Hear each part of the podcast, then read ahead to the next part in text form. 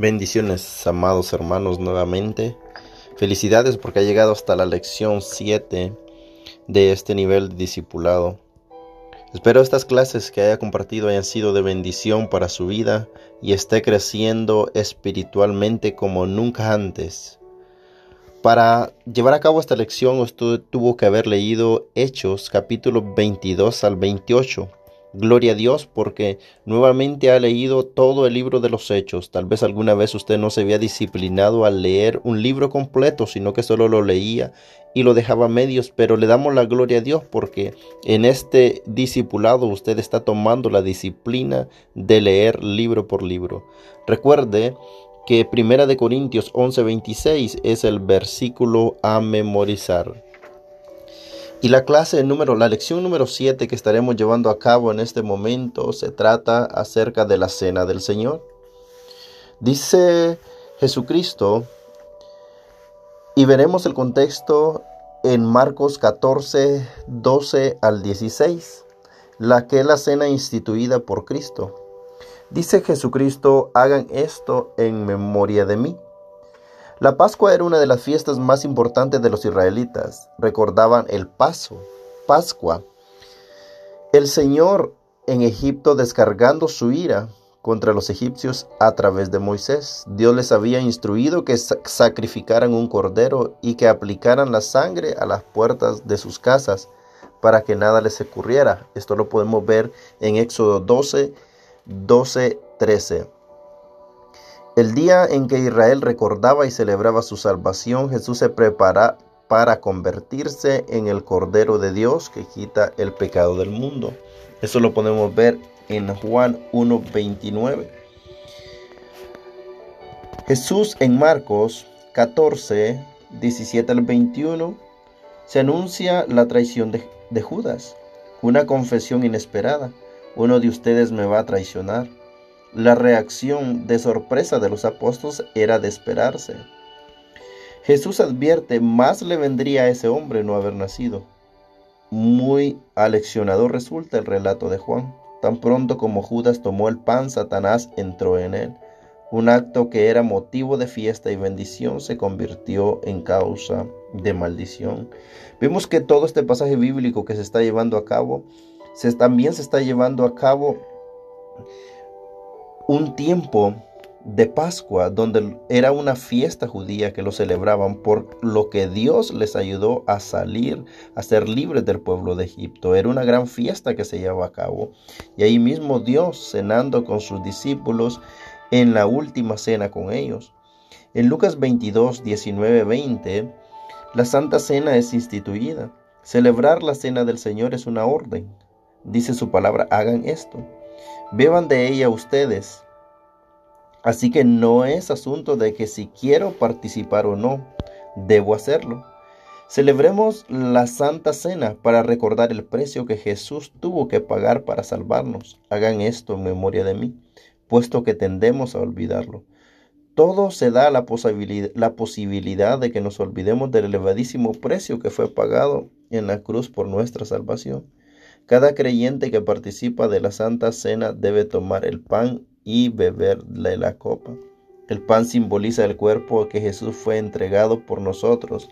La copa simboliza su sangre preciosa, sangre del pacto que es derramada por muchos para perdón de pecados. La Santa Cena es una práctica continua. La Biblia no nos especifica cada cuánto tiempo debemos tomarla, pero sí debemos hacerlo. Esto también indica que usted debe participar de la cena del Señor siempre que se realice. Una de las cosas y el punto muy importante que debemos recalcar en la Santa Cena instituida por el Señor es que debe hacerse regularmente dentro de las iglesias. Algunas iglesias lo hacen tal vez una vez al mes o cada tres meses o una vez al año. Pero para llevar más profundidad este pasaje bíblico, la Santa Cena, para aquellas personas que me escuchan, que son tal vez líderes o pastores, la Santa Cena es un evento maravilloso para que la gente pueda llevar a cabo su arrepentimiento y también el convertirse al Señor. Porque tal vez hay líderes que lo hacen por obligación o servidores que lo hacen por obligación para que los vean, pero realmente no lo hacen porque hay un genuino arrepentimiento en su interior. Entonces es un tiempo para ponerse a cuentas con Dios y poder celebrar de esta fiesta maravillosa que lo instituyó Jesucristo, recordar el tiempo, ese momento en que Cristo pagó por nosotros en la cruz del Calvario es algo hermoso y muy maravilloso. Si nosotros somos salvos y venimos a Jesucristo, nos consideramos hijos de Dios, por tanto, debemos participar de ella. La aplicación práctica dice qué razones tuvo Jesús para dejarnos la Santa Cena como recordatorio de lo que hizo en la cruz por nuestra salvación. Otra pregunta, ¿qué significa para usted la Santa Cena? La pregunta número 3 nos dice, ¿por qué cree que la cena del Señor debe realizarse con frecuencia? 4. ¿Qué importancia tiene para su vida saber que el sacrificio de Cristo es perfecto y que fue hecho una vez y para siempre?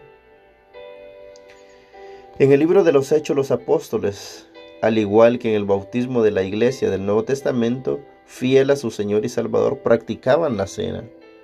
Y unos pasajes bíblicos que nos pueden llevar a todo esto es Hechos 2, 42, Hechos 2, 46 y Hechos 27. Así que le dejo estos pasajes bíblicos para que sea usted buscándolos y leyéndolos en su casa. En la iglesia de Corinto, vemos también en Primera de Corintio, como el apóstol Pablo nos advierte acerca de tomar erróneamente la cena del Señor. Y eso está en 1 Corintios 11, 23 al 32. En la iglesia del Nuevo Testamento era común realizar lo que ellos llamaban fiestas ágape o fiestas de amor fraternal en la que realizaban la Santa Cena. Esta práctica, además de obedecer que realizaban la Santa Cena, esta práctica, además de obedecer el mandato de Jesús, tenía el propósito de abrir tiempos de comunión entre los hermanos y así compartir unos con otros. Sin embargo, en la iglesia de Corinto el verdadero sentido de esta fiesta se había deteriorado y el apóstol se ve en la necesidad de exhortar fuertemente a los hermanos.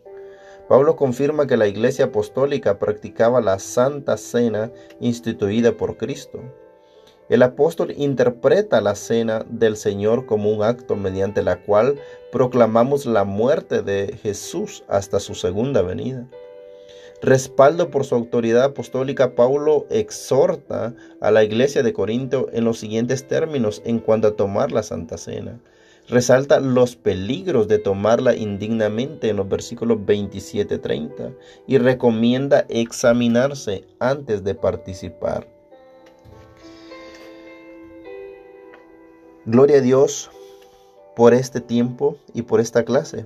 Hay grandes oportunidades en el servicio en el reino de Dios a través de grupos familiares de crecimiento. Recuerde, siempre usted, cualquier inquietud que usted tenga, compártala con sus personas, quien seguramente estarán dispuestos a ayudarlo con su líder o su pastor. Siempre busquemos la ayuda de nuestros líderes y nuestros pastores en nuestras debilidades. Ellos nos ayudarán a orar y, a y ayudarnos a mantenernos firmes en la fe del Señor con palabra de fortaleza. Espero esta clase haya sido de bendición para su vida. Nos vemos en la próxima clase y vamos a estar leyendo Efesios capítulos del 1 al 6 y vamos a memorizar Efesios 6, 10, 12. Dios le bendiga.